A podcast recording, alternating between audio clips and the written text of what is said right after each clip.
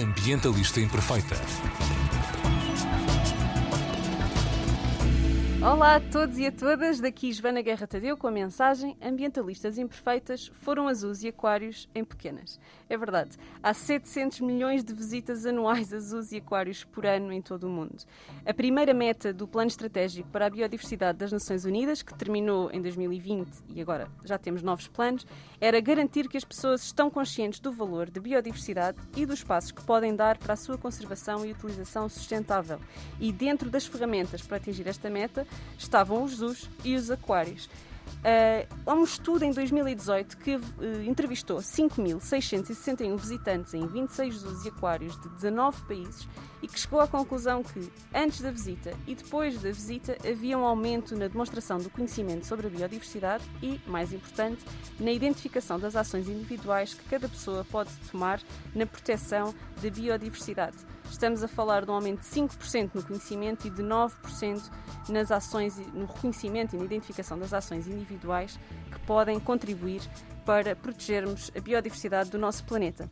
Os Jesus são tão antigos quanto a civilização. As primeiras menageries egípcias datam de 2500 a.C., daquelas que nós temos registro, obviamente. As instituições públicas que mostravam animais a pessoas que não tinham acesso a eles de outra forma datam do século XVIII.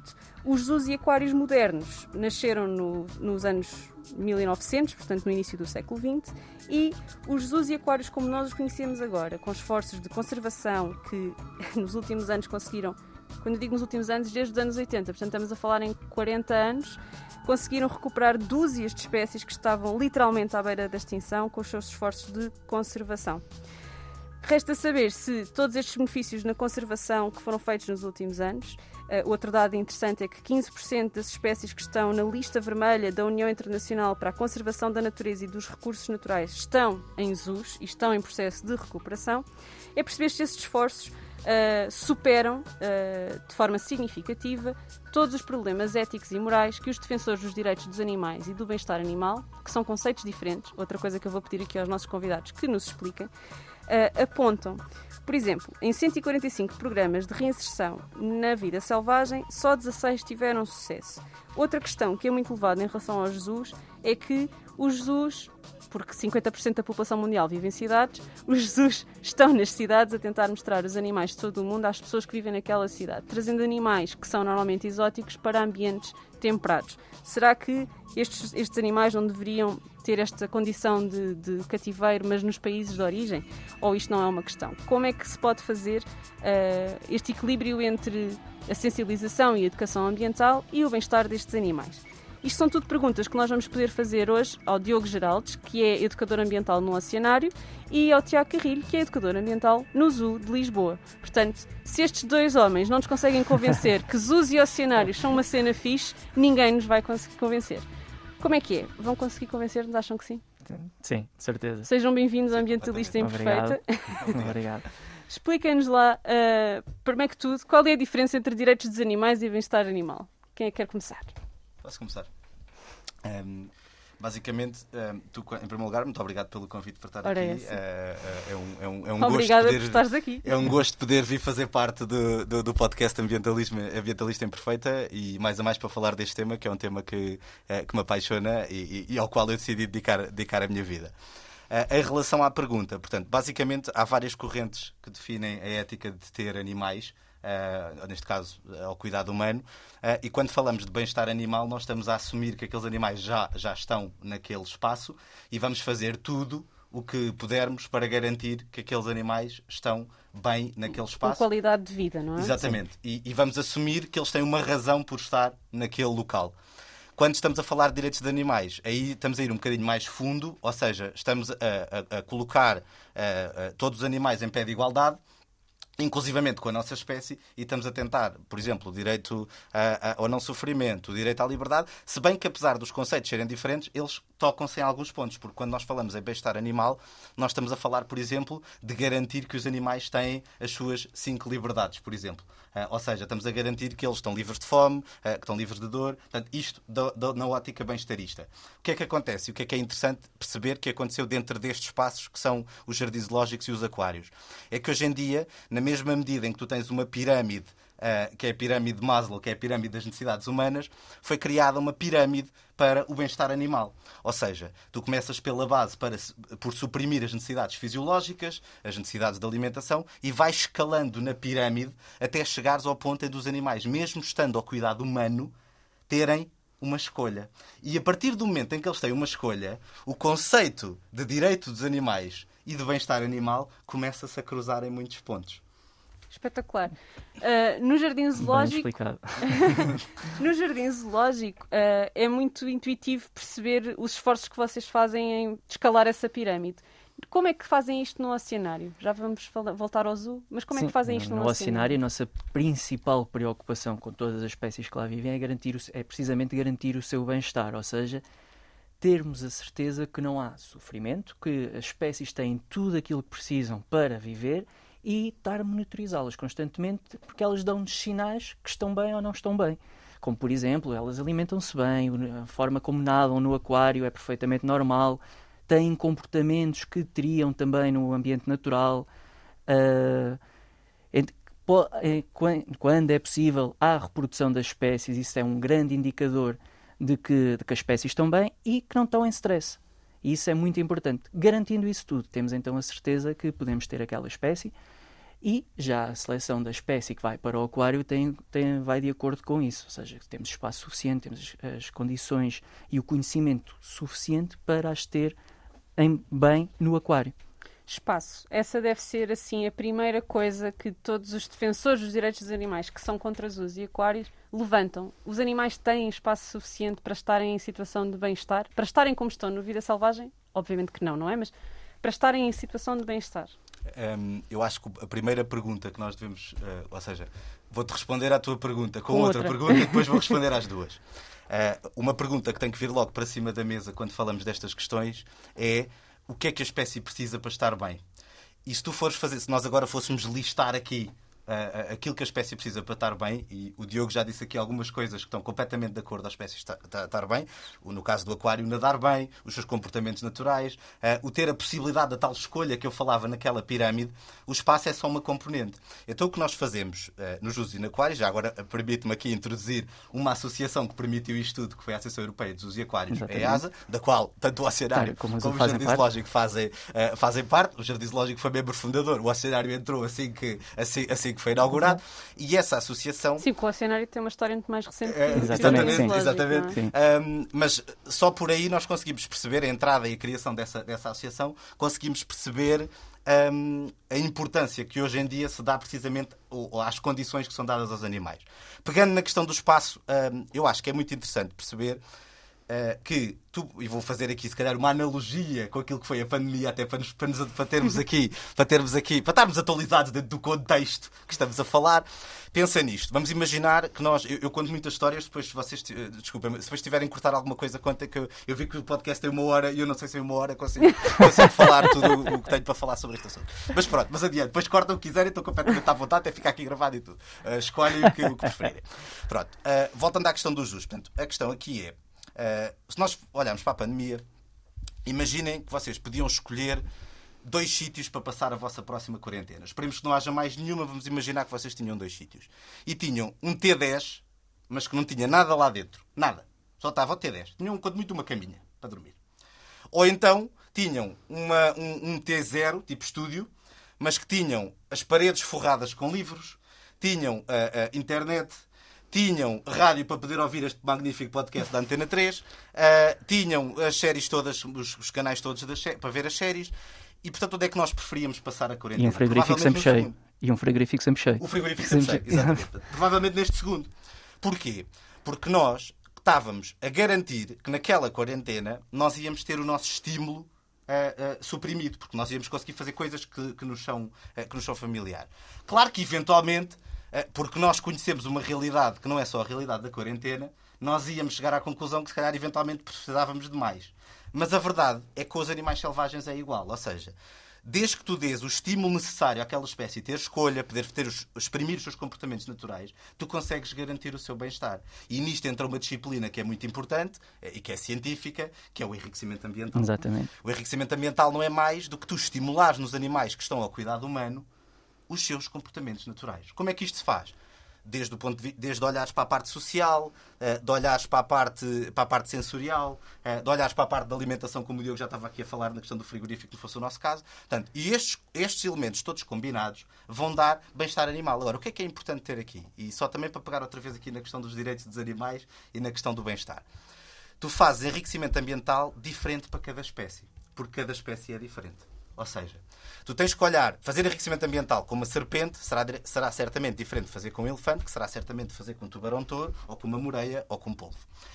E para além disso, e é aí que eu acho que os jardins zoológicos e os aquários estão a elevar a fasquia, pelo menos aqueles que estão comprometidos com a conservação, e deixa-me já que te diga que um bom jardim zoológico. Há bons zoos e há bons aquários. Exatamente. Com, como em tudo. Exatamente. Como em tudo, é. E a questão é: um bom jardim zoológico e um bom aquário, como é o caso do jardim zoológico e do oceanário, eles nem sequer pensam em bem-estar, eles respiram bem-estar. Porque tudo é feito em função daquele, uh, daquele, daquele, daquele bem-estar. E onde, é, onde eu acho que nós estamos neste momento a elevar a fasquia, e é aqui que depois a questão do bem-estar animal e dos direitos dos animais começa a ficar cada vez mais batida, apesar de serem uh, correntes diferentes, é que tu hoje em dia já começas a ter enriquecimento ambiental aplicado ao indivíduo. Ou seja, se tu tiveres uma fêmea gestante, tu sabes que vais fazer um tipo de enriquecimento ambiental. Porquê? Porque tens o know-how. Os tratadores conhecem aqueles animais, conhecem aquela espécie, sabem o que é normal para aquela espécie e para aquele indivíduo. Por isso é que no nosso grupo de chimpanzés, quando tu fazes enriquecimento ambiental, tu tens uma vari... imagina, tens a comida escondida de várias maneiras diferentes e o que te vai acontecer é que eles vão interagir de forma diferente com, com aquela comida. E porquê é que aquilo é feito daquela maneira? Porque há preferências individuais e por isso é que cada vez mais começa a falar, por exemplo, em cultura nos chimpanzés, mas isso levava-nos para toda outra discussão. Não foi aquela que nos trouxe aqui hoje. E como é que se fazem. Eh, outro exemplo que eu conheço também do, do Zoo, porque entretanto a minha filha já assistiu a aulas, a aulas tuas, Tiago, uh, durante a pandemia. Uh, é a questão dos, dos, vários odores para os tigres terem que marcar o território constantemente, não é? Uh, e coisas. Há, há, há, ações que vocês tomam, ou o facto de vocês pendurarem a comida e da comida não ser por, por uhum. simplesmente entregue, uhum, uhum. Uh, Olha, já agora, simular a caça, etc. Uh, falaste aí num ponto que para mim é absolutamente fulcral para também falar da questão do espaço. Foi feito um estudo num jardim zoológico francês em que eles basicamente um, eles triplicaram a instalação dos leões. O espaço. E, o espaço. Espaço só, só o espaço. Ou seja, os leões já viviam naquele espaço que era o da instalação e eles basicamente triplicaram a instalação. E logo no imediato, os leões praticamente não usavam o espaço. Eh, para além do que já tinham. Para além do que já tinham. Porquê? Porque são animais territoriais que já tinham marcado aquele espaço. E é aí que entram os odores que tu estavas a falar. Ou seja, nós espalhamos odores precisamente porque tens animais territoriais que precisam de marcar território. E como precisam de marcar território, esses odores são espalhados. E porquê é que eles precisam de marcar território? Porque eles só caçam e só acasalam no território que é deles. E o que é que é interessante aqui? Se calhar as pessoas muitas vezes perguntam, mas como é que vocês sabem isto tudo? Como é que vocês uh, pensam nestas coisas? Porque hoje em dia há uma linha de investigação que vem diretamente do habitat até ao jardim zoológico e aquário e vice-versa. E vice-versa. Vice Ou seja, tu olhas para aquilo que acontece no habitat natural e pensas, para esta espécie estar bem, eu tenho este e aquele e aquele estímulo. Então eu vou replicar isso no jardim zoológico. E atenção, porque isto é mais importante até do que teres uma instalação igual ao habitat. Porque tu podes ter uma instalação exatamente igual ao habitat, mas se o estímulo falhar, aquela espécie não vai é estar bem. É a questão do T0 e do, T, Exatamente. E, do T10. e aqui por isso, ou seja, todos os odores que nós espalhamos nos tigres, a carne pendurada, uh, que faz com que ele, portanto, repara, o facto da carne ser pendurada nos, na instalação dos felinos tem a ver com, não só ele vai ter que exercitar os mesmos músculos, porque isto foi estudado por veterinários e biólogos, que vai ter que usar para saltar, e são os mesmos músculos que ele usaria se tivesse no habitat natural. É mais ou menos o mesmo entre quando tu vais às vezes para o ginásio e fazes trabalho localizado porque queres aumentar a tua massa muscular. Ali é exatamente o mesmo. Tu pões a carne ali para ele poder trabalhar o mesmo músculo e é ficar é saudável, fisicamente. exatamente, mas é mesmo, para poder ter exatamente os mesmos músculos que teria se tivesse uh, uh, desenvolvido no habitat natural. E depois tens a carne escondida numa, car numa saca, para ele rasgar a saca para, como se estivesse a chegar a um animal. Uh, agora, se isto é feito todos os dias à mesma hora, não. E é por isso, esse é outro ponto do enriquecimento ambiental, é esta variação que existe e ela é muito diferente, mais uma vez, e eu queria ressalvar isto aqui, entre um tigre e uma serpente. Porque enquanto um tigre come 4, 3, 4, 5 vezes por semana, uma serpente come duas vezes por ano. Então, tu quando fazes enriquecimento ambiental com serpentes alimentar, estamos a falar de. tens ali aquele, uh, aquele momento em que ela vai ser alimentada. Mas aquilo são duas vezes por ano. Uh, há outros tipos de enriquecimento que podes fazer, evidentemente, com serpentes, mas, por exemplo, no caso do alimentar, a dinâmica de um tigre para uma serpente ou até para um chimpanzé que come todos os dias acaba sempre por ser muito diferente e é havendo esta dinâmica que tu começas a chegar àquilo que é o tal bem-estar que falávamos, que falávamos há pouco e que tem que ser pensado para todas as espécies, para garantir que todas as espécies que estão no zoo ou no aquário tenham então a possibilidade de ter os seus comportamentos naturais e o seu bem-estar. E no oceanário, como é que se faz este enriquecimento ambiental? É, olha, muito, é, é estudado. Não é só água dentro de um vidro. Não, não, não é? é só água dentro do vidro, não é só. Tudo pensado tam também ao, ao, ao pormenor, com diferentes temperaturas. A própria construção do habitat é feita de maneira a que, a que eles possam ter um local de abrigo, um local, um local para nadar, um local para, para fazer enriquecimento, para brincar, como, como por exemplo no caso das lontras por exemplo, nas lontras, o enriquecimento é feito também muito à base da, da alimentação. Elas são o único mamífero marinho que usam as patas para, para manipular uh, ferramentas, por exemplo, naquilo que nós chamamos de ferramentas, mas basicamente usam para alimentar.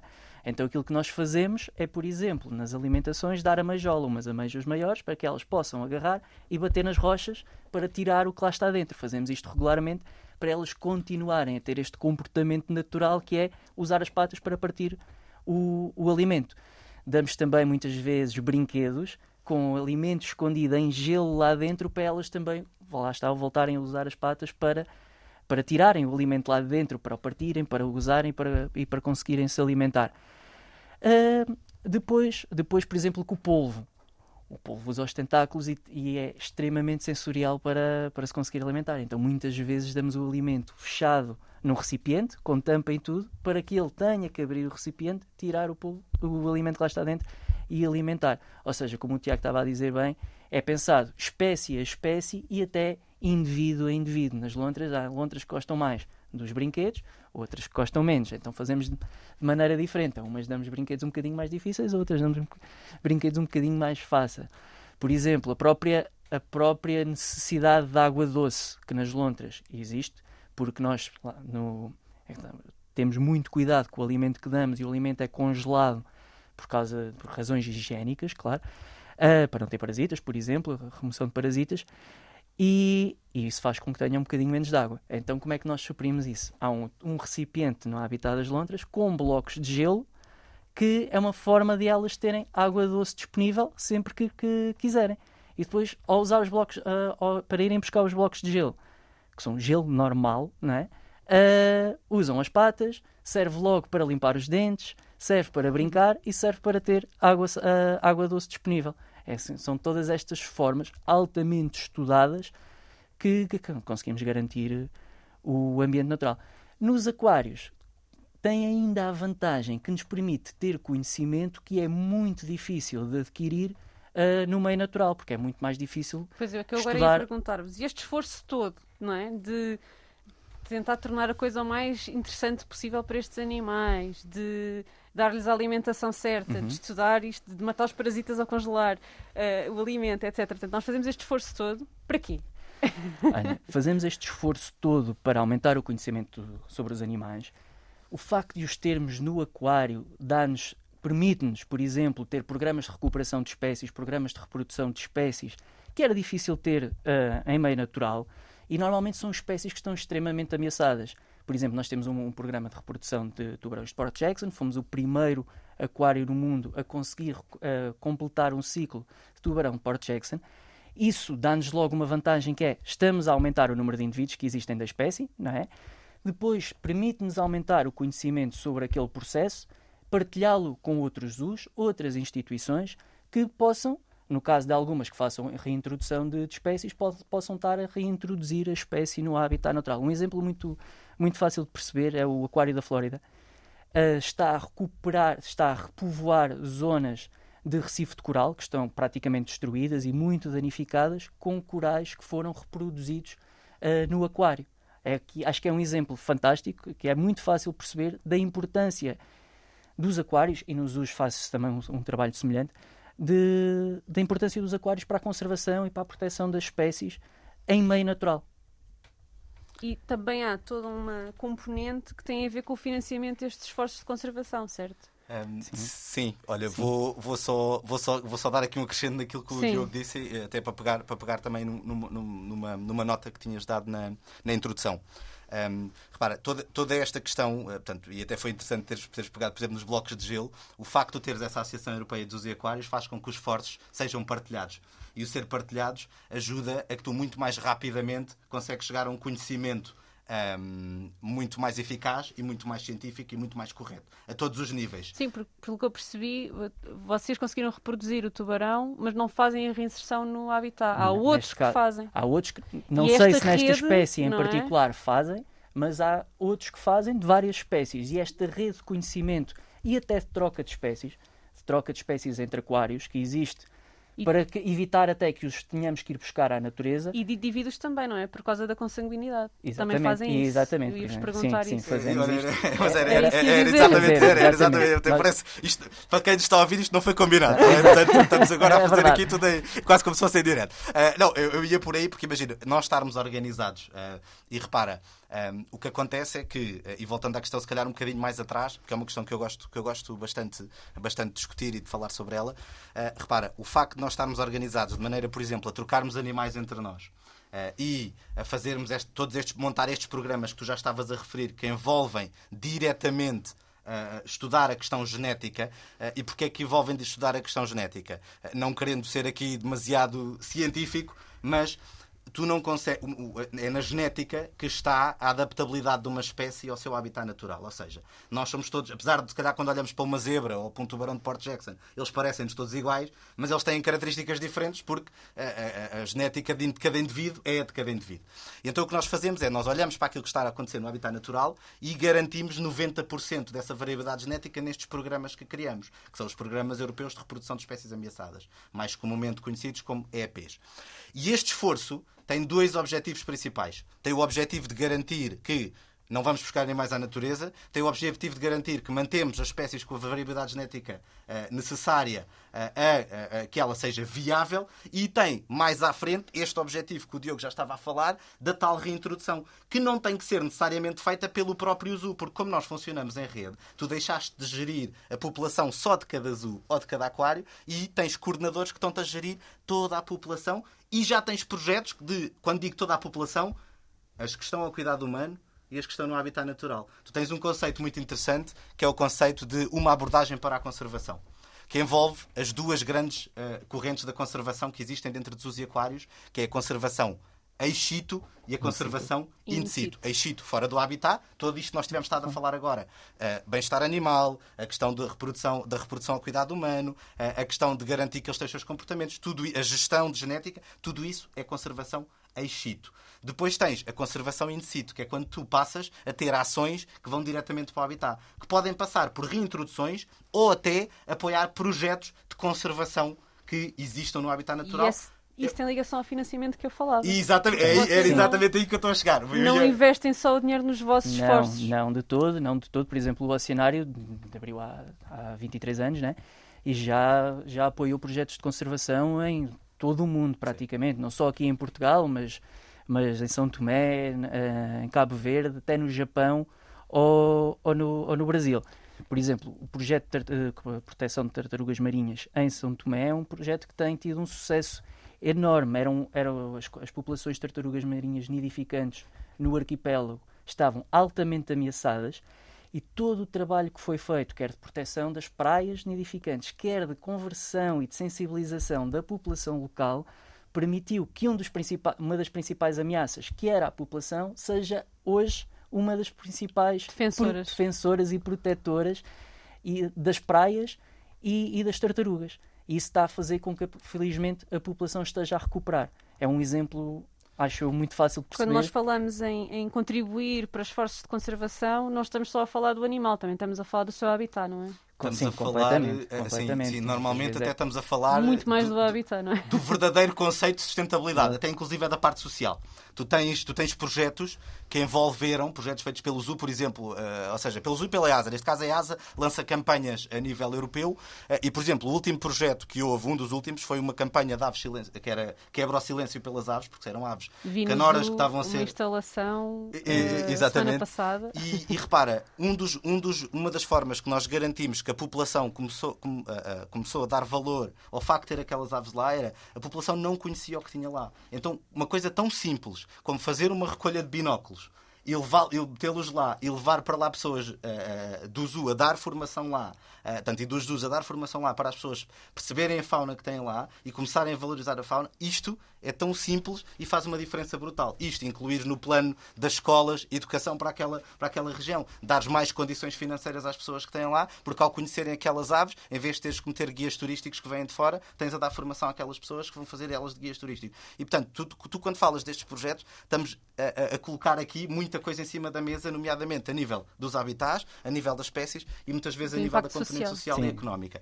Eu queria só referir aqui um dos projetos que eu mais gosto, uh, que é o do Koala, um, porque o, o, o, Zoo foi o primeiro zoo da Europa a, a ter, a, a, ter koalas. Eles vieram do Zoo de San Diego, portanto eu até costumo dizer então de brincadeira que eles são koalas uh, americanos e que agora vivem em Portugal, porque eles nunca, portanto eles nasceram nos Estados Unidos e agora vivem em Portugal. E quando os koalas chegam ao Zoo, isto em 91, uh, basicamente o Zoo compromete-se a dar uma ajuda financeira uh, para um projeto de koalas no habitat natural.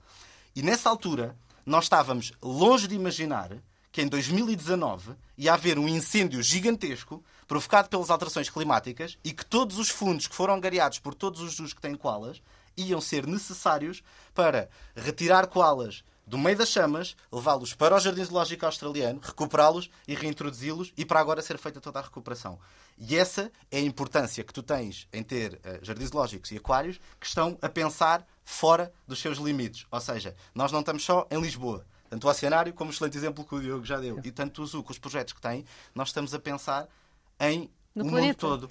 E se tu pensares nas causas de ameaça que tu tens globais, como por exemplo as alterações climáticas que provocaram este incêndio gigantesco na Austrália, porque o habitat australiano. Acho que todos nos lembramos das imagens das pessoas a darem água aos koalas. Exatamente. Sim, sim, sim, e é aqui, que entra, é aqui que entra a importância de tu teres, não, estares não só a, a, a recuperar a, os animais ex situ, mas in situ. E deixo aqui agora uma pergunta no ar que poderei deixar para os ouvintes responder. É uma coisa que eu não tenho a resposta a isto. Eh, isto, é okay. é, é, isto é altamente filosófico, mas já que começámos pela, pela ética e, pela, e, pela, e isto pelos é filosófico, direitos, uh, eu vou deixar esta pergunta que é um, o que é que nós vamos fazer, eu estou a falar em nome da conservação, o que é que nós vamos fazer àqueles animais que perderam as cinco liberdades e os seus direitos no habitat natural?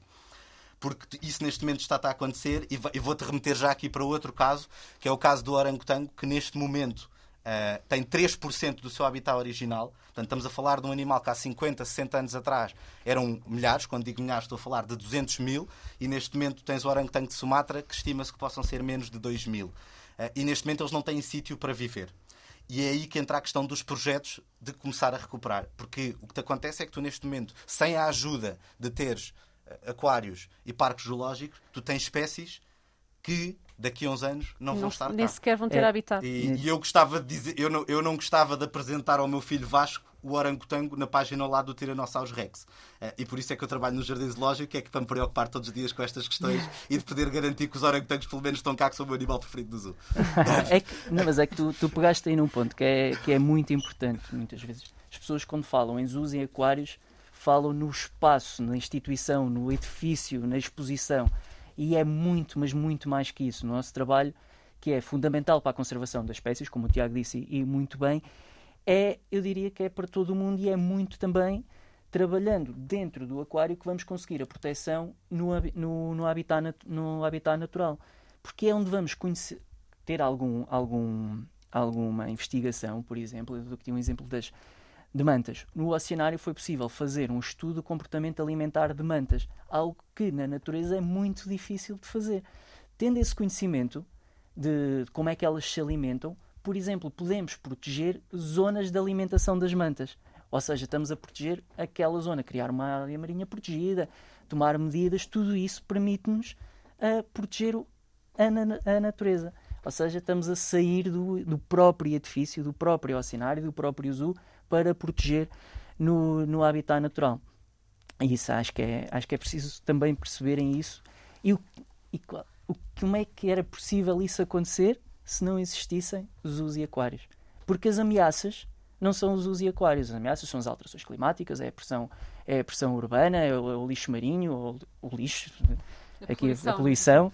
são essas, e não, essas não são provocadas por aquários. Não, os aquários e os zoos e todas estas instituições que trabalham uh, para proteger uh, estão, neste caso, a, tra a, trabalhar mesmo para as proteger e a criar conhecimento e a partilhar conhecimento para que possam proteger o, o, ambiente, o ambiente natural. Só para dar aqui mais uma, mais uma, uma, uma um, um, aqui uma inserção de conhecimento, pelo menos é assim que eu concepciono aqui toda esta questão. Um, os jardins lógicos e os, os, bons jardins lógicos e os bons aquários fazem parte da solução e não são parte do problema. Uh, isso é, isso, e, mas isso é algo que é, vai muito no seguimento daquilo que o Diogo estava a dizer, que é não olhar só para o espaço. Mas eu acho que há aqui uma questão histórica, não é? Porque historicamente esta coisa das menageries e, e dos, do, tínhamos os circos e tudo mais, havia toda uma. Uh, os zoos e os aquários eram vistos como um negócio que lucrava a partir do entretenimento utilizando animais.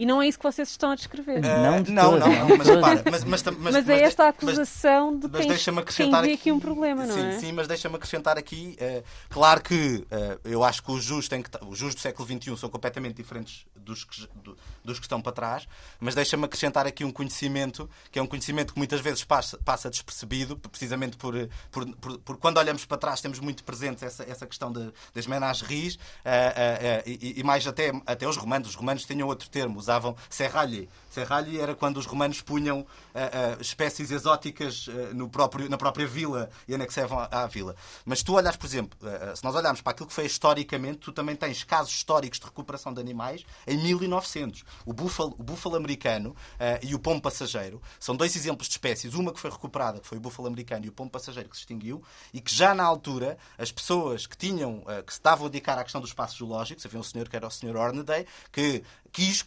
quis trazer uh, os búfalos para uh, o espaço zoológico, para os reproduzir e para os reintroduzir e conseguiu em 1900. A questão é que depois, no meio disto tudo, houve de facto quem se aproveitasse uh, do que é ter animais para fazer. Que isto é tudo fascinante. É, sim, é? sim, claro. Eu estou aqui a é ouvir-vos a é? falar de enrique... Ai, enriquecimento ambiental, ambiental no, do, do, dos bichos nos dois sítios e estou aqui toda entusiasmada e cheia de vontade de ir para lá ver e reparar nos pormenores e, e isto é tudo muito entusiasmante e aguça-nos muita curiosidade e satisfaz aqui uma série de necessidades do humano, não é? Uh, mas, que não, mas que realmente são para, para quem, quem é cliente do zoo, não é? Quem, vai uhum. ao, quem é cliente do cenário, eu vou lá e pago para ser entretida. Sim, mas como, olha, é que, deixa, mas como é que Na se verdade, eu ia. Tu vais lá para ser entretida, mas, mas acabas por sair de lá a saber mais sobre as espécies, a saber que elas existem e a ligar-te de alguma forma emocionalmente àquelas espécies. E está mais que provado que é preciso conhecer para proteger e ficar com vontade que aquilo não desapareça. Que aquela, e não é só a espécie, o próprio comportamento da espécie, a própria interação entre as espécies. mas, mas a verdade é que, sais, é que sais lá a saber que elas existem e a, a vê-las e a, e a ver que elas estão bem e acho que isso é muito importante para perceber. Na verdade, foram 25 milhões de visitantes que já passaram pelo oceanário que, se calhar, de outra forma, não conseguiam ver um, um pinguim no habitat natural, no habitat natural, não, um pinguim ao vivo, não conseguiam ver um tubarão ao vivo, não conseguiam ver um bundião limpador a limpar uma garopa. E tudo isso são coisas que viste, que aprendeste, que conheceste e que te deu vontade de não destruir uh, aquela espécie e aquele ambiente uh, que existe. E isso é, isso acho que é, é uma das, das, das funções mais importantes dos zoos e dos aquários, que é mostrar, uh, fazer, permitir que haja uma ligação emocional das pessoas, dos visitantes às espécies, aos ambientes, para que tenham vontade simplesmente de não os destruir e de os proteger.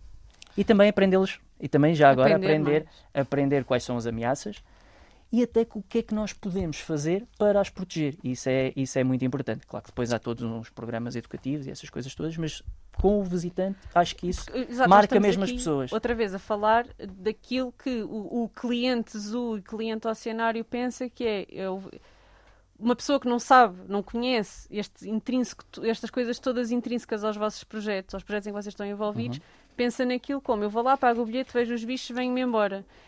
E, mas não é, e não é isso que vocês estão a descrever de todo, primeiro ponto, e não é só isso que a pessoa vai lá fazer, não é? A pessoa não vai lá só para ser entretida. Olha, mas deixa-me deixa dizer-te aqui, eh, eu estava aqui a tomar notas, que era já para não me esquecer, que há três pontos que para mim são essenciais, dois que eu vou pegar na tua nota introdutória, que tem a ver com os 700 milhões de visitantes que tu falaste uh, e, e, e, que tem a ver com o estudo que foi feito uh, sobre aumento do conhecimento cognitivo e comportamental. E o Diogo pegou no terceiro componente, que para mim é a componente mais importante para quem trabalha em educação, que é o domínio emocional. E que é muito difícil de ser estudado. É muito difícil de ser estudado em toda a nossa espécie, não tem a ver? Isto tem até fora jardins zoológicos Sim. e aquários, o domínio emocional é muito, é muito complexo de ser estudado. Agora, eu queria só retomar aqui um bocadinho atrás na questão do entretenimento. Uh, está definido em literatura uh, científica que os melhores momentos de aprendizagem que uma pessoa pode ter é num passeio em família. Uh, e, portanto, um, vamos lá aqui perceber o que é que acontece dentro de um aquário e dentro de um jardim zoológico. Um passeio em família.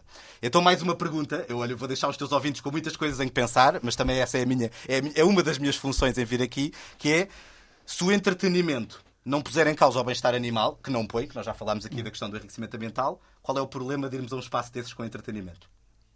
Eu não vejo nenhum, mas certamente há, há, há quem, há quem pense isso. Porque repara, tu ao estar as pessoas a irem lá ter um momento em lazer, vais potenciar a aprendizagem e vais potenciar a questão, a ligação emocional que a pessoa vai ter àquele espaço. Repara, eh, tu ao ires com os teus filhos a um espaço deste género, vais criar um momento em família que vai ser inesquecível. E agora pensa nisto. Se nós também sabemos em literatura que as memórias, as memórias positivas são aquelas que nos ficam, se nós queremos motivar as pessoas para a conservação e para os comportamentos pró-ambientais, o que, é que, o que, é que podemos querer mais do que um espaço onde tu estás a olhar através de um vidro para um animal selvagem, uh, animais tão diferentes como nós, como o caso uh, dos tubarões e das mantas que já foram aqui referidos, ou tão semelhantes a nós, como o caso do chimpanzé. E vai estar a proporcionar às pessoas um momento em família sem pôr em causa o bem-estar animal. Isso cria uma ligação emocional à natureza. E esta ligação emocional é aquilo que faz falta, e vou pegar outra coisa da tua nota introdutória, porque eu falo normalmente disso, que é nós estamos a atravessar uma fase em que tens as pessoas a, a dirigirem-se para viver dentro de cidades. E quando as pessoas se dirigem para viver dentro de cidades, é óbvio que tu tens que lhes dar natureza. Porque se as pessoas não se ligam emocionalmente à natureza, onde é que vão estar os conservacionistas do futuro? Vão esquecer-se que a natureza existe. E, e, é? hoje, tu, tu, tu, cada vez mais vais Nós ter que proporcionar isto. da natureza. Uh, exatamente. Uh, aliás, uh, há, uma frase muito, muito interessante que é a natureza não precisa do homem, mas o homem precisa da natureza. E é isso que nós tentamos mostrar quando as pessoas lá vão, ao mostrar as espécies como elas são. Repara, eu há bocado não referi, mas eu sendo educador, sou, e o Diogo também certamente partilhará esta opinião comigo, sou o apologista número um de haver enriquecimento ambiental para as pessoas poderem ver as espécies com os seus comportamentos naturais. Portanto, e ao fazer isto. Senão também a experiência não é exatamente, nem enriquecedora para a pessoa. E, e, e repara, tu ao fazer isto. Que eu tinha a seguir estás a garantir que aquela espécie está em bem-estar porque tens o enriquecimento ambiental. E, portanto, logo, tu não tens esta questão de uh, uh, esta questão tão vincada que houve durante muitos anos, diabolizou. O entretenimento, para mim, tem a ver com a questão se provocar, se não se estiver fora do bem-estar animal, não concordo. Mas se, Sim, se tu não tiveres a pôr em causa, eu acho que não há qualquer um problema. leão não é o mesmo que, ter um habitat. Ah, claro. Não é? completamente, São coisas completamente, completamente diferentes. E, é? e há aqui outra questão que para mim é super interessante uh, que tem a ver com. Repara, uh, e eu também não podia vir aqui sem falar, falar desta, desta questão, e como o Diogo, o Diogo deu, aquele, deu aquela palavra que me deu aqui o gatilho. Repara, do ponto de vista de uh, educação escolar, tu tens um programa muito consistente tanto no Jardim Zoológico como no Oceanário, em que as escolas podem ir usufruir de aulas ao vivo com espécies selvagens. E não é a mesma coisa do que ver nos livros ou ver, ou ver na televisão. Então e o Google não faz isso por nós? Uh, mas, mas há muitas pessoas que têm essa. Olha, eu posso dizer que, uh, como já disse aqui hoje, o meu animal preferido é o orangotango e eu lembro-me precisamente da primeira vez que vi um orangotango ao vivo. Aliás, eu estou-te a dizer isto e estou a ver o orangotango a passar ali atrás no estúdio, uh, porque eu estou-me a lembrar uh, exatamente, era um macho enorme, com uh, o pelo laranja caído, a transportar uma saca, e eu veio-me e olhou-me nos olhos, e nessa altura eu tinha 5 anos, o Zu não era nada do que é agora, e portanto eu penso com as condições que nós temos agora, até onde é que pode ir esta ligação emocional? E pode ir muito longe, e às vezes as pessoas perguntam-me: Ah, Tiago, tu gostas tanto daquilo que faço? Eu gosto porque eu começo a ver a diferença. Eu estou há 15 anos no Zoo e neste momento eu já me cruzo com pessoas na rua que me dizem: Olha, começámos a fazer isto lá em casa por causa daquilo, ou, ou inspirei-me naquele programa do Zoo e começámos a fazer isto. E cada vez mais esse vai ser o caminho. Ou seja, claro que tudo o que nós já falámos até aqui é importante, mas estávamos a falar muito do ponto de vista técnico mas eu sou apaixonado por educação e eu acho que a educação faz muito, muita falta e é isso que vai fazer a diferença no mundo. Nós só conservamos aquilo que conhecemos, como disse o Diogo, e só conhecemos aquilo que nos foi ensinado. Uh, e só, aquilo que nos foi ensinado, uh, nós quando aprendemos, somos levados a amar. E é com o amor que nós, que, nós vamos, que nós vamos dar a volta a isto. Eu sou um otimista incurável e acredito muito na força, tanto do Jardim Zoológico como, como dos aquários. Sem dúvida, olha, eu concordo com Podíamos acabar aqui, mas Exato. eu tenho que fazer mais umas não, perguntas. Não, todas, todas. Força, todas, força, força. Uh, desconfortáveis. Sim, sim, claro. Força. Começando por esse desconforto. Quando nós vamos ao zoo ou ao oceanário e vimos um animal e ficamos desconfortáveis porque achamos que ele não está bem. O que é que vocês dizem a, estas, a este comentário? Porque há, há, esta, porque há aqui uma parte que é entre o por ajudem-me, antro... antropomorfizar. Por... Exatamente. Os animais, não é? Que é chegar lá e, ah, mas ele estava com um ar tão triste. Ah, mas ele não se mexia.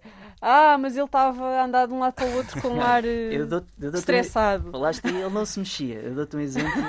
com o, facto do animal não se mexer é precisamente porque ele está bem. As barracudas, no oceanário. As barracudas têm um modo de caçar em que ficam quietas no, na coluna d'água, na água, né? à espera para ver uma presa mais, mais debilitada para atacar e se alimentar. Ali elas não atacam porque são muito bem alimentadas, não precisam de o fazer, mas têm precisamente o comportamento natural de estar quietas na coluna d'água, que, é que é aquilo que elas fazem, de caçar de emboscada. E nesse caso é um sinal em que o animal, o animal está bem. Está quieto, está ali paradinho, está bem. É, é, é, simplesmente a mesma coisa que as raias quando estão no fundo, estão, estão sossegadas, estão quietas, mas estão bem. Ou seja, é preciso saber e conhecer muito bem os comportamentos do, das espécies para saber se elas estão bem ou, ou, ou, estão mal. E é, por isso, e é isso também nós Mas nós fazemos. tendemos a fazer isto, não é? chegar lá e achar que eles estão é, tristes nós, ou que eles não estão. Por isso é que também há muito este trabalho feito pelas equipas de educação e que está essa informação, pelo menos tentamos que esteja sempre disponível para os nossos, para os nossos visitantes uh, nos painéis informativos de comportamentos da espécie, de informação da espécie, de, de até de ameaças, para elas saberem que como, ou melhor, é uma forma de poderem saber que aquela espécie está bem e também, claro, saber mais sobre a espécie. Posso adicionar aqui aos exemplos do Diogo o tigre e o koala. Tigre dorme 18 horas das 24, o koala dorme entre 20 a 22 das, das 24. Sim, Portanto, se ele estiver a dormir. o koala acordado uma vez.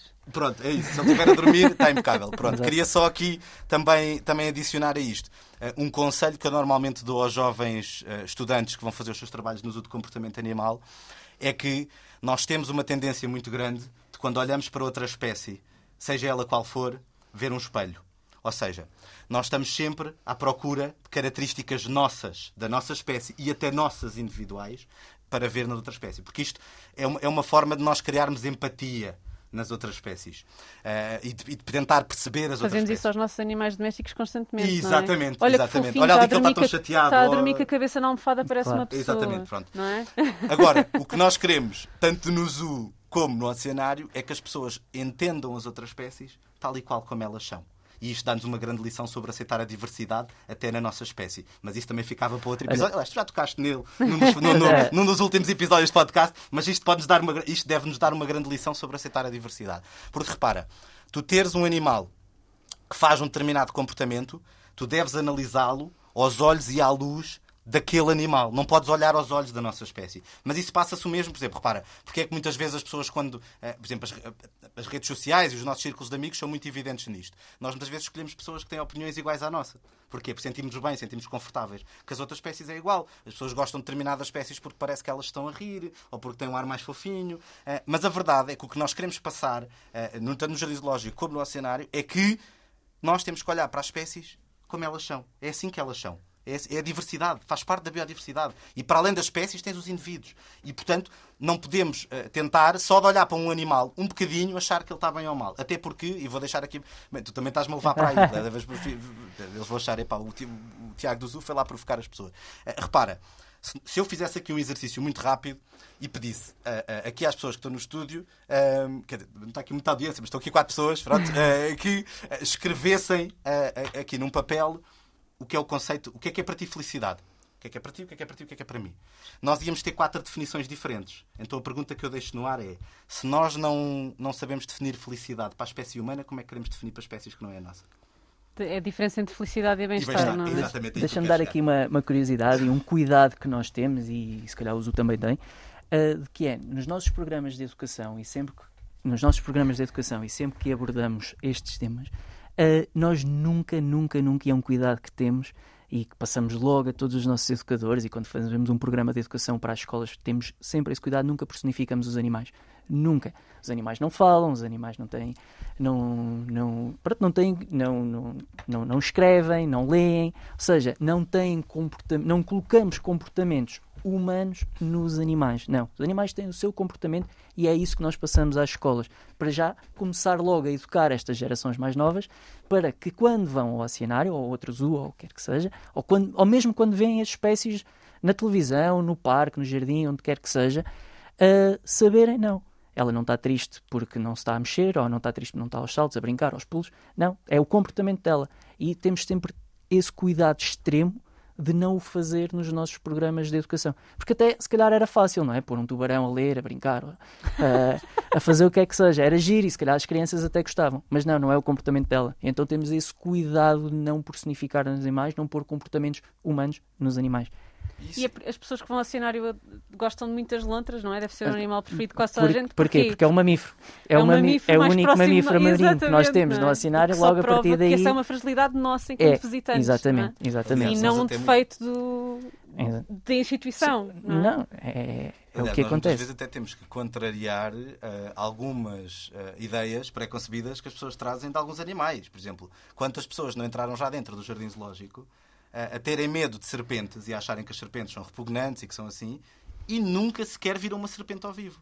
Eh, e, portanto, esta questão de tentar mostrar às pessoas os animais como eles são, até porque muitas vezes as pessoas já trazem na cabeça, porque isso, repara, é inevitável que as pessoas tragam, eh, que venham, entrem num espaço deste género, Tem ou até no habitat natural, preconceitos, e que claro. não tenham já uma ideia prévia. eh, Pronto, eventualmente, se calhar há animais menos conhecidos que as pessoas poderão nunca ter visto, mas a maior parte, aqueles que são, no caso, as lontras, os elefantes, as girafas, os tigres, as serpentes, são animais que as pessoas já têm uma ideia prévia. É impossível uma pessoa passar ao lado de todas as ideias que há sobre esses animais.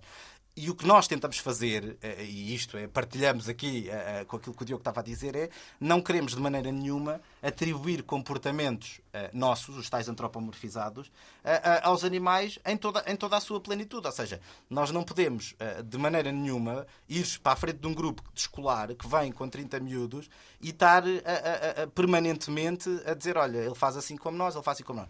Pá, claro que eventualmente também podes fazer analogias quando elas existem. Eh, repara, se tens um animal que é omnívoro e nós também somos omnívoros, o- claro. podes fazer. Agora, estar a pôr um comportamento que é completamente fora, que só que tu sabes que só a nossa espécie é que faz, num animal selvagem, pá, isso não te leva, não, não nos leva àquilo que nós, que nós, que nós pretendemos, que é, que é cons- conservar a natureza pelo conservação da natureza, não é? Porque é mais parecido, não entras aqui na lógica utilitarista, não é? Ah, aquele como é mais parecido com o humano, vamos conservar aquilo. perguntar o que é que vocês respondem a acusações de especismo. De que nós nos colocamos como superiores e que, e que- que damos mais direitos aos humanos do que aos outros animais e que usamos os animais a proveito da humanidade. É assim, eu posso, posso, posso, começar, posso começar nessa, a, a- responder a essa. Basicamente, imagina, eu acho que é exatamente, atualmente, num, num, num, num, eh, bom jardim zoológico e num bom aquário, eh, é exatamente o contrário. Eu acho que tu estás a pôr. As pessoas, repara, estamos a falar de pessoas que dedicam toda a sua vida à proteção dos animais. Portanto, ou seja, nós não nos estamos a pôr ahm, acima de outros animais. Nós simplesmente estamos a reconhecer que vivemos a sexta extinção em massa. Conhecida como antropoceno, se houver um geólogo a ouvir isto vai se chatear muito comigo, que eles não gostam que nós usemos este termo, mas pronto, vamos ver. Aqui, Mas com- cada, cada- em biólogos, cada vez é mais usado. Aqui, como Sim, estamos sim, que entre sim. biólogos, aqui como temos aqui dois biólogos, podemos Cada usar vez que é mais usado. em Podemos falar em antropoceno. Pronto, eh, pronto, vivemos a época do antropoceno e, portanto, tu- há que reconhecer, e isso é uma coisa que cientificamente já está mais do que provada, que tu tens causas de ameaça, tanto estocásticas, ou seja, globais, como ah, locais, que são causadas por nós. Então, tu vais ah, arranjar um conjunto de ferramentas de conservação que te ajudem a proteger aquelas espécies. E, portanto, eu não me sinto, aliás, eu até me sinto quase como espírito de missão em nome ah, das espécies que estão, que estão nestes espaços. Não me sinto minimamente a, a tentar superar-me. Simplesmente reconheço que há um problema que foi causado pela espécie humana ah, e tu tens uma boa ferramenta de conservação, que é esta questão de teres os aquários organizados em associações e estás a canalizá-la nas suas vertentes principais, ou seja, a, a- a conservação, investigação e educação. E até te digo mais, há um arquiteto paisagista magnífico, que é o Jonathan Cowie, que é australiano, eh, e o que ele estudou foi que quando tu vais ao jardim zoológico ou ao aquário, porque é igual, uh, depende, ou seja, independentemente de, Ou seja, ele fez isto para um grande número de espécies. Quando tu vês a espécie acima da tua linha de visão, ou seja, quando fazes isto, tu inconscientemente estás a desenvolver sentimentos de respeito para com aquele animal.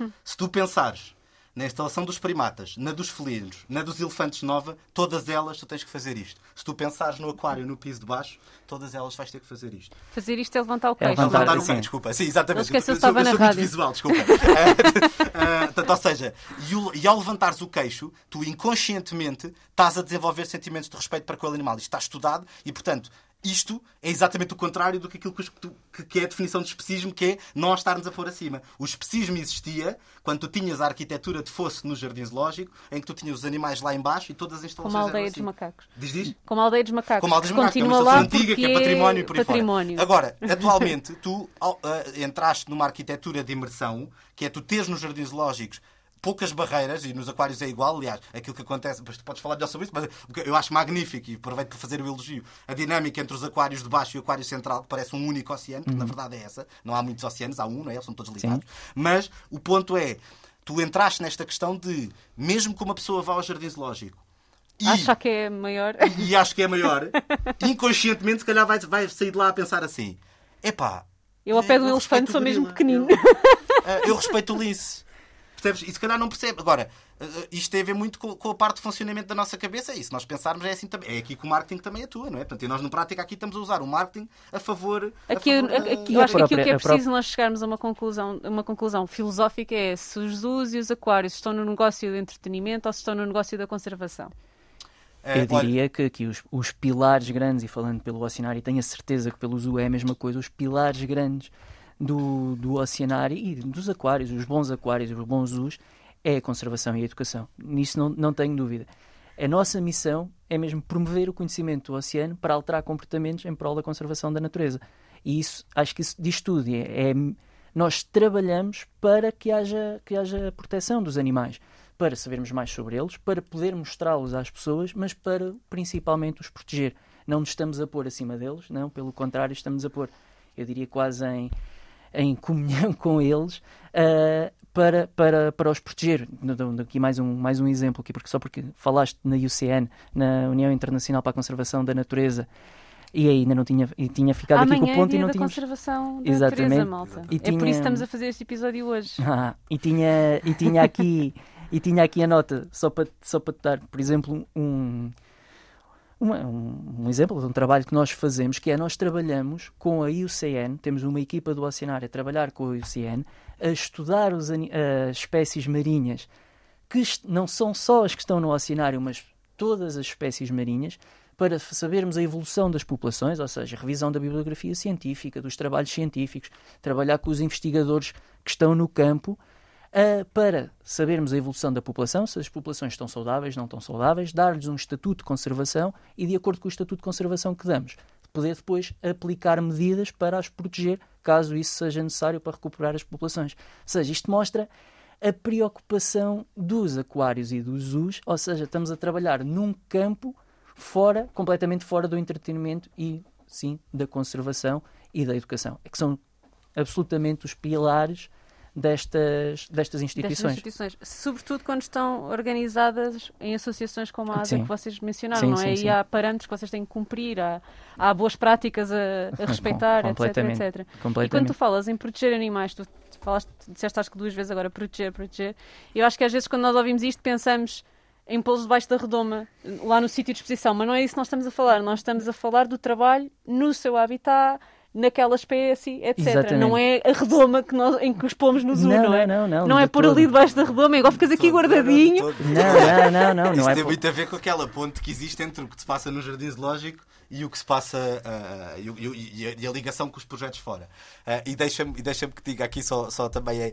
A verdade é que eu, eu, eu acho que, que não, não é uma questão de negócio de entretenimento ou é negócio de conservação, porque na conservação, ou melhor, o, o negócio implica um- uma, uma monetarização e uma, uma capitalização e o que os Jesus querem é ganhar conservação. Portanto, eu não posso considerar a conservação um negócio. Estás a dizer? Ou seja, portanto, é- o ponto é. O foco não está. Estás a dizer que não. Ou seja. Não, que, um negócio. Ou seja, estou a dizer que. Que o Zoo e que o basicamente, Oceanário não são negócios, mas são, não é? São empresas, portanto. Mas são empresas que têm uma, privadas. uma- um fi- Aí é que está, é que o fim, o São fim empresas dessas sociais. empresas é um fim muito diferente do fim de teres a empresa clássica em que, o- cujo principal objetivo é, é lucro. Portanto, esse é, é E portanto, o fim aqui, repara, eh, eh, e, e já vais perceber porque é que eu estou a dizer isto. Tu tens, eh, um- um- hoje em dia, tu só por escolheres que tens esta espécie ou aquela espécie, tu abdicas de uma- automaticamente de uma parte do lucro que poderias ter porque aplicas aquilo em esforços de conservação. Ou seja, nós não nos podemos esquecer que os zoos e os aquários são a, a- a terceira força maior de financiamento de projetos de conservação que não existiriam se não existisse esta tal rede que estávamos aqui a falar. Ou seja, estamos a falar de tu automa- tens um tal compromisso com a conservação que tu estás a abdicar de lucro que se calhar uma empresa normal estaria a apontar para conseguires ter esse tal, esse tal, esse tal esforço de, eh, de conservação que se reflete no habitat natural. E para pegar numa coisa que tanto tem a ver com, com, com todo o processo que há de gestão, mas também de reintrodução, eh, para pegar também numa coisa que disseste na tua nota eh, e que acho que é interessante, eh, só para fazer aqui a ligação entre as várias coisas, repara, mesmo até ao nível das reintroduções, há muitas reintroduções que ainda não tiveram sucesso e isto tem a ver com dois pontos. Um é que isto funciona muito, há coisas que falham naturalmente como a ciência. Ciência é mesmo assim, vai por tentativa e erro. E, a no mundo da da sustentabilidade, onde eu opero, É isso, é. as coisas mudam de ontem para hoje. Exatamente, Exatamente. exatamente. Nós temos que estar sempre a acompanhar e a Exatamente, inovar. É isso mesmo. E o outro ponto tem a ver com. hum, repara, houve reintroduções que começaram a decorrer em 1910. Ou seja, tu neste momento eh, eh, só, vais, só vamos conseguir fazer uma análise concreta eh, de, do, que é que vai, do, que é, do que é que está a acontecer com as reintroduções quando começares a tentar reintroduzir estes animais que já Estão estão, a nascer nestes espaços, de que já foram enriquecidos e que, porque repara, tens animais com uma longevidade muito grande. Uma arara dura-te 90 anos. Eh, Sim, e só nos anos 80 é que começaram estes esforços de conservação. Sim, na Portanto, sim. estamos a falar de 40 Claro, anos, sim, não é nada. falar Portanto, pouco tempo. E portanto o tempo urge. E por isso é que eh, eu queria deixar aqui o repto que amanhã celebra o dia da conservação da melhor maneira. Se puderem ir ao e ao cenário para aprender, Melhor. para aprender ainda mais, eh, vão porque reparem, os esforços que nós estamos a fazer hoje são esforços que provavelmente ninguém que está dentro deste estúdio eh, Vai vai, assistir. Uh, provavelmente, se calhar, os netos do meu filho têm um ano e meio, é que vão poder olhar para os esforços que o Jardim Zoológico e que o, o oceanário que a EASA está a fazer hoje em dia e poder olhar e perceber eles fizeram bem.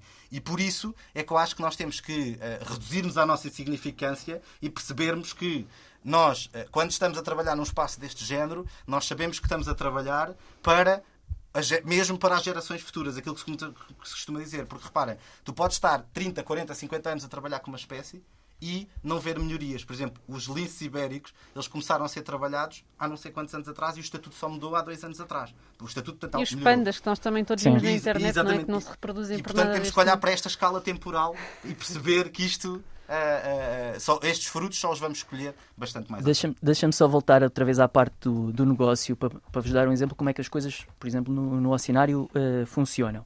No caso, da, no caso da educação, nós temos programas de educação no oceanário, dos- das escolas que nos visitam, que têm um custo, e depois temos esse custo, esse, financi- esse eh, dinheiro que as pessoas gastam, para, que as escolas gastam para ir ao oceanário, possibilita financiar programas fora do oceanário, do oceanário, como por exemplo o programa de plasticologia marinha, que alerta para o, para o, para o problema do lixo marinho e do plástico no oceano, gratuitamente para irmos às escolas. Ou, ou permite-nos ter um vai e vem oceanário que vai aos municípios a, a abordar o tema da sustentabilidade ambiental. Ou seja, uma, o financiamento que estamos a ter de um lado, estamos a consegui-lo aplicar para, ter, para que ele seja gratuito no outro lado. Isto permite-nos chegar, por exemplo, fora do oceanário a 500 mil participantes, de forma gratuita. É, e é, ou seja, é aqui é este, o nego... é este, se lhe quiser chamar um negócio, não é? Mas é essa a lógica, é não é? esta, Aliás? é esta a lógica, só para. E já que também falaste há bocado em, em estudos, nós, por exemplo, fizemos um estudo de impacto de- deste programa de plasticologia marinha ah, nos nossos participantes. Aumentou 20% o conhecimento das crianças que participaram neste programa e, e houve- e tivemos resultados fantásticos de crianças que deixaram de usar, de usar palhinhas, de escolas que deixaram de usar ah, Descartáveis. descartáveis na- nas suas cantinas. Fizemos todo este estudo, ou seja, É- o estudo depois de impacto que tem na ação Exatamente, individual ou seja, é, é basicamente este o negócio ah, que estamos aqui a falar, não é? Se Olhem- quiser chamar negócio, claro. vou, só, vou só acrescentar isso. Eh, eh, para mim, é, é- normalmente as, há- há- as pessoas normalmente têm aquela questão, aquele, é um bocado clichê, mas que dizem. ehm, se tu amanhã ganhasses muito dinheiro, o que é que fazias? Eu continuava a trabalhar no Zoo, aliás. Quando me quiseres convidar para vir aqui a este podcast, estás à vontade que eu venho para falar do Zoo e amanhã iria para o Zoo de bom grado. Portanto, é, é a forma como eu encaro o nosso trabalho, entre aspas, porque para mim eu sinto mesmo, por, por todos os motivos que nós já demos aqui, pelos estudos que temos, E investias a parte do dinheiro no Zoo ou só continuavas a trabalhar? não, não, claro, investia tudo o que podia em conservação, claro que sim. Então, não, porque repara, é um espírito de missão. Eu acho que tu, tu hoje em dia teres. É óbvio que, e repara, não quero deixar aqui este, este, este, este, este ponto, que é. hum, é óbvio que o que quer que tu faças na vida, tu vais ter sempre uma crítica, vais ter sempre pessoas com opiniões dispares em relação à tua. Mas isso também nos faz crescer melhores, percebes? Ou seja, eu não vejo Sim, isso. o facto de como haver um- desafios quer eu não que vejo isso como. Eu estou completamente disponível, estou sempre a dizer isto para me sentar à mesa com qualquer pessoa que tenha outra opinião que a minha, para juntos tentarmos fazer melhor. Era a E- minha próxima pergunta, é o que é que falta melhorar no Zoo e o que é que falta melhorar no É, cenário, é, porque com então, certeza posso- não serão perfeitos. Nunca. O Nunca, Zoo- é, eu acho que não somos perfeitos. Aliás, estamos sempre. Todo o conhecimento que nós adquirimos é, é feito para isso. Claro que o, o nosso objetivo é cada vez conseguir reproduzir mais espécies, cada vez conseguir ter espécies melhor. Conseguir cada vez mais apoiar projetos de conservação ah, fora do oceanário, permitir que esses projetos sejam sustentáveis, quer financeiramente, quer socialmente. prim- ou seja, aumentar ainda cada vez mais a nossa área de ação ah, epá, para, para, para proteger e o conhecimento e essas coisas todas, acho que é, é a nossa grande ambição, chegar cada vez a mais pessoas, alterar cada vez mais efetivamente o, o, comportamento das, das pessoas, acho que, é, acho que é esta a nossa missão e é para isso que trabalhamos. Voltando aqui um bocadinho atrás, a mim nada me deixa mais satisfeito de que, como por exemplo, eu estar a dar uma formação para, para adultos, para uma empresa, sobre lixo marinho, e no final chegar lá, chegar um, um adulto e dizer afinal foram vocês que foram à escola do meu filho dizer que ele não podia usar mais palhinhas nem pacotes de plástico e eu agora todos os dias tenho que encher o recipiente com o sumo ou com o leite para ele levar todos os dias. Nada me deixa mais satisfeito. É sinal que estamos, é sinal que estamos a fazer alguma coisa e que estamos a mudar alguma coisa. E conseguir fazer isto cada vez mais eficazmente e, e para mais pessoas, acho que é esse o grande objetivo e é, e é aqui que estamos, estamos a trabalhar para melhorar. Vou-te contar uma história, eh, se tu permitires, é muito rápida, prometo. eh, que é, eh, uma vez estava a fazer uma ação numa escola eh, com miúdos de primeiro ciclo, portanto, entre os 6 e os 10, eh, e basicamente eu estava a falar da questão do zoo e como é que o zoo funcionava, de uma maneira muito simples, e há um miúdo na primeira fila que mete a mão no ar e diz assim: Ó oh, Tiago, estás para aí a falar do zoo e que tem 130 e tal anos, mas quando é que o zoo está acabado? Quando é que se diz que está pronto? E eu, foi nesse dia, isto foi logo para aí em 2008, 2009, foi logo no início da minha carreira no Zoo, e eu nunca tinha pensado naquilo dessa forma, mas a verdade é que o Zoo é um trabalho inacabado, tal como o Diogo já referiu ao cenário também. Porquê? Porque, mais uma vez, o conhecimento que tu tens hoje não é o conhecimento que tu vais ter amanhã. E, por exemplo, a instalação dos elefantes, e eu costumo dizer que tenho muita sorte de estar no Zoo nestes últimos 15 anos, porque eu vejo o Zoo a mudar, tipo, ano após ano após ano. A instalação dos elefantes é a quarta alteração que ela já tem desde que eu estou no Zoo. Portanto, ou seja, isto significa o quê? Significa que tu estás sempre a procurar mais conhecimento e significa que o zoo da amanhã não é certamente, o zoo de hoje não é certamente o zoo da amanhã e que vai estar em permanente mudança, porque o conhecimento também vai aumentando. E algo que vai acontecendo neste processo, e que a mim também, agora tu estás a falar uh, dessa questão da história do pai, também me lembrei, que a mim, de outra história que a mim me realiza bastante, é quando eu comecei a trabalhar no zoo, eu fui animador de crianças, que hoje em dia já são adultos, e são biólogos da conservação e dizem abertamente que aquele momento que tiveram no zoo, naquele campo de férias, foi o momento chave para eles seguirem biologia da conservação.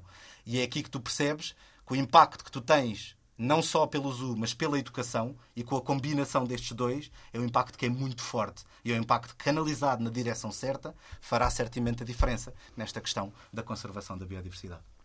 Vocês também fazem, vocês as vossas instituições também fazem trabalho ao nível da política, porque quando nós falamos dos orangotangos é preciso parar de destruir o habitat. Não é só conservar o que ainda existe, é aumentá-lo, não é?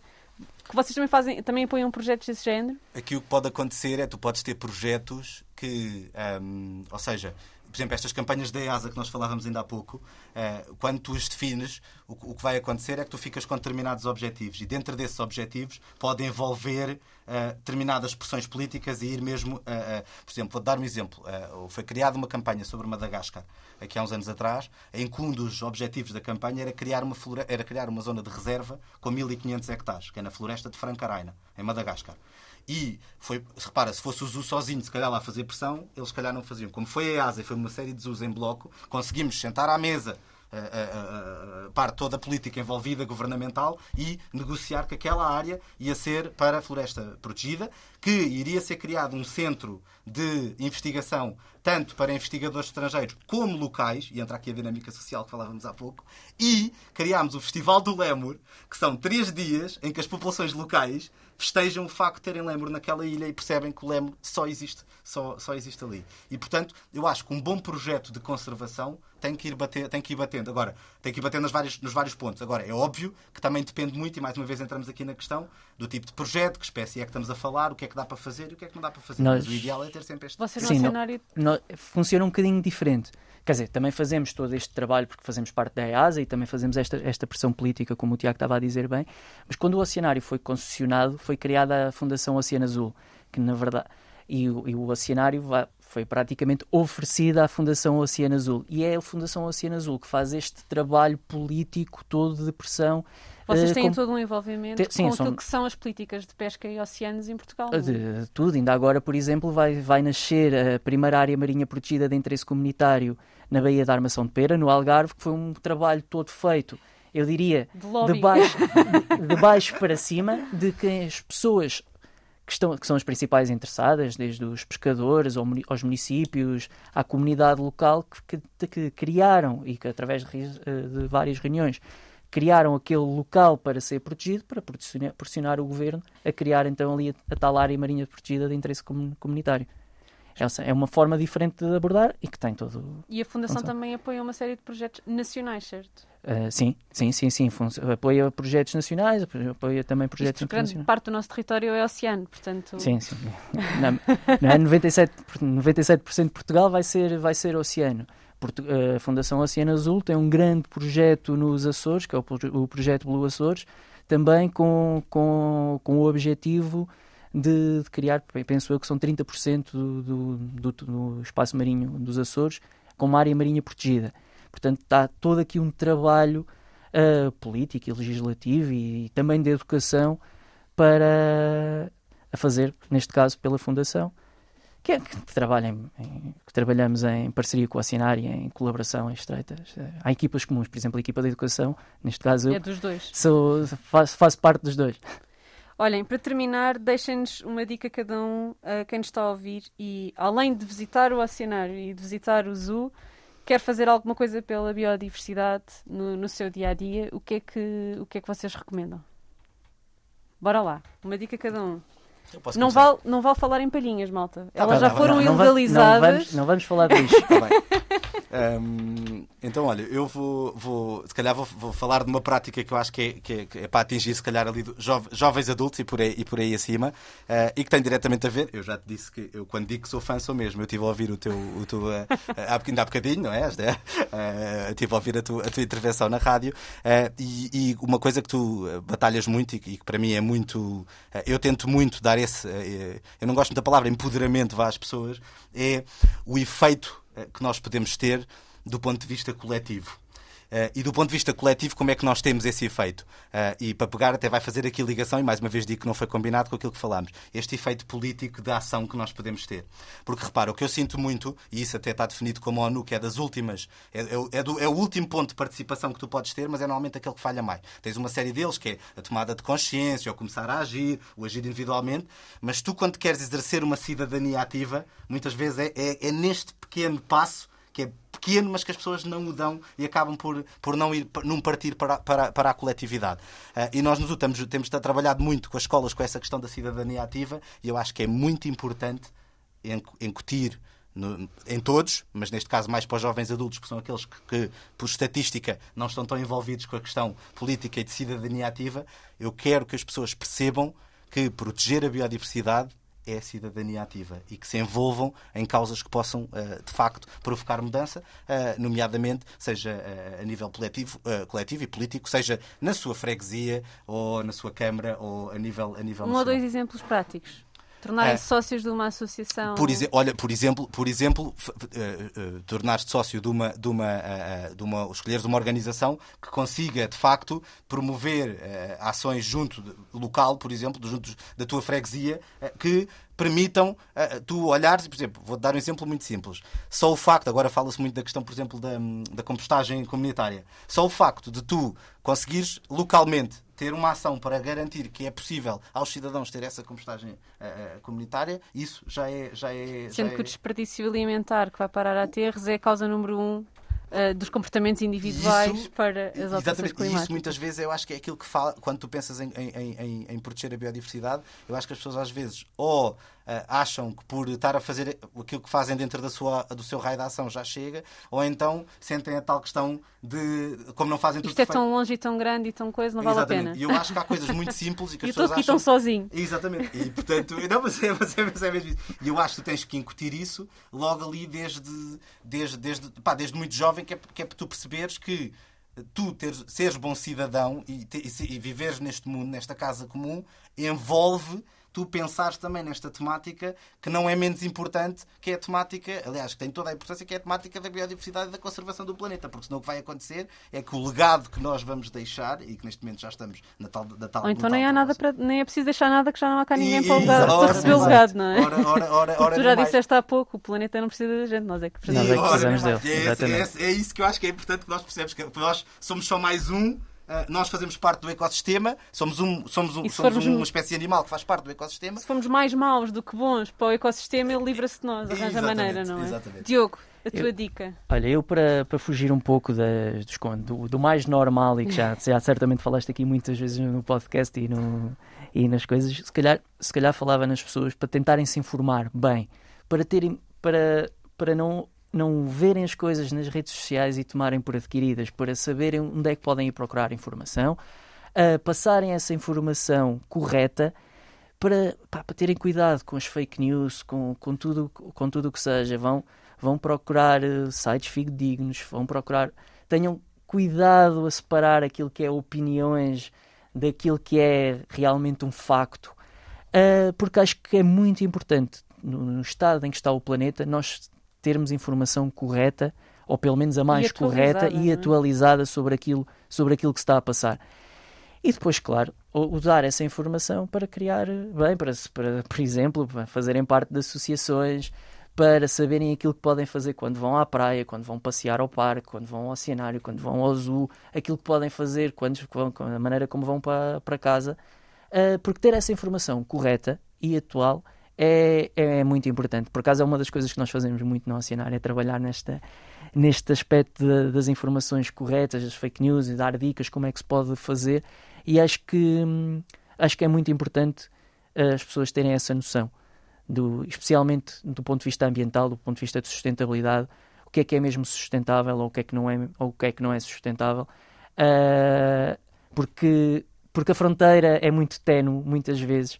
E muda. E, e muda, exatamente. A ciência vai evoluindo e, e é, e é, novas, e é muito importante. Estávamos a, estávamos a falar das palhinhas, mas eu sinceramente não sei até que ponto muitas vezes substituirmos uh, coisas de plástico por papel é mais ou menos sustentável. Já ter... dissemos aqui no podcast, Diogo, não é para substituir, é para usar a boca. Exa é exato, que não exato, possamos. exato. Podemos, portanto, opções portanto, reutilizáveis. É, é, neste, é, neste é exatamente, é neste aspecto que eu digo para as pessoas se informarem, procurarem informação correta e, e válida e, e quando assim a tiverem, passarem aos outros, que também é muito, muito importante. Olhem, muito obrigada por esta conversa riquíssima. Obrigado, obrigado. Uh, e voltamos para a semana. Vamos falar sobre água. Ambientalista Imperfeita.